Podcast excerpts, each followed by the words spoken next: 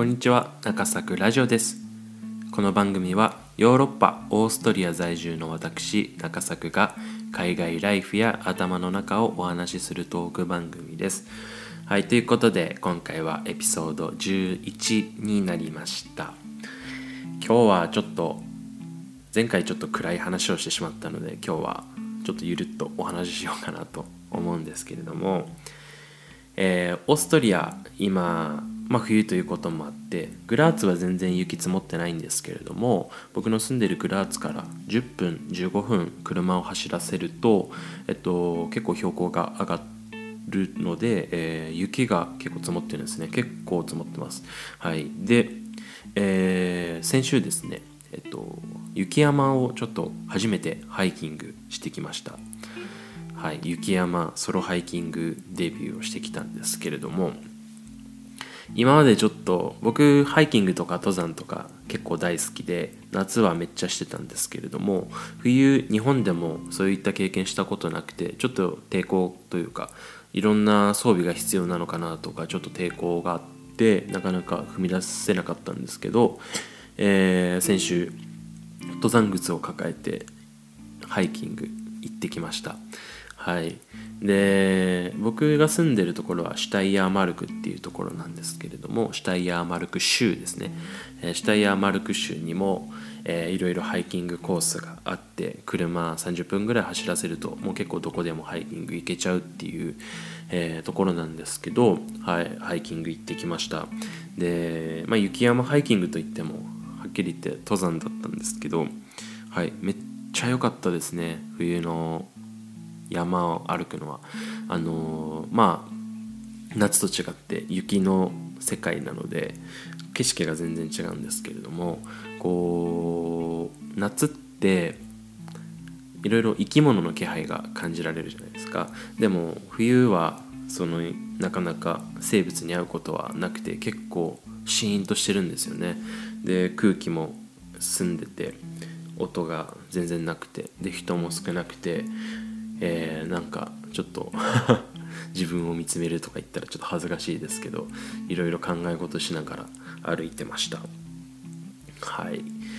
で、まあ、びっくりしたのがオーストリア人冬でも散歩雪山で散歩するんだっていうのが思ってでこれオーストリアあるあるなんですけど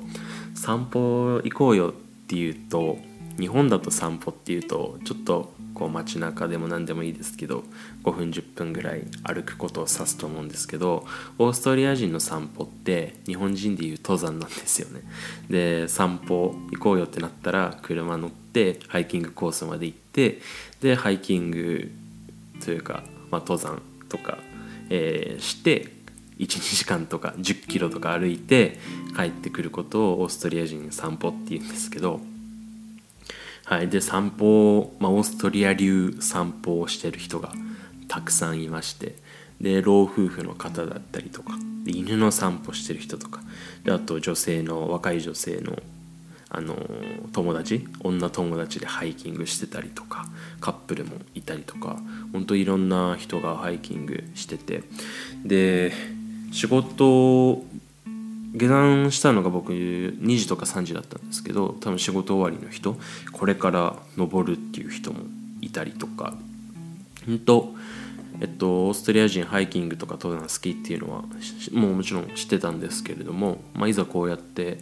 雪山歩いてみると本当に老若男女だけではなくペット犬とかまで、えー、雪山を歩いていたので本当自然を愛しているというか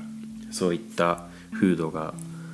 えー、実感できたハイキングで行ってよかったなと思いました。はい。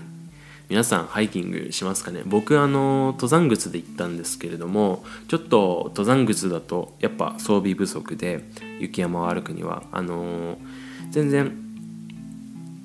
傾斜がないところ、えー、傾斜が少ないところだと全然登山靴で行けるんですけれどもちょっと急な斜面になるとあの登山靴ではちょっと対応できなくて愛禅っていうのを皆さん分かりますかね？あの車でいう、えー、チェーンみたいなのが、えー、登山靴バージョンであるんですけれどもまあその登山靴のチェーン愛禅を、えー、靴に靴履いてで行けばもっと歩けたと思うんですけれども多分もうオーストリア人みんな持ってるんですよね。あの登山靴とその愛禅持ってたのでみんなそれを装備して歩いていました。でまあ思ったのは、まあ、その装備揃えるのって結構日本人っていうかハイキング登山馴染みのない人からするとまあまあ全然すごくちょっと遠い世界かもしれないんですけれども意外と歩いてみると、まあ、天気が良ければ風がなければ全然安全ですしすごく気持ちいいので結構おすすめだと思いました、まあ、その装備揃えるのにちょっと数万ぐらいかかってしまうかもしれないんですけれども、まあ、東京からでも、えー、車転がしたら23時間でそういう雪山というか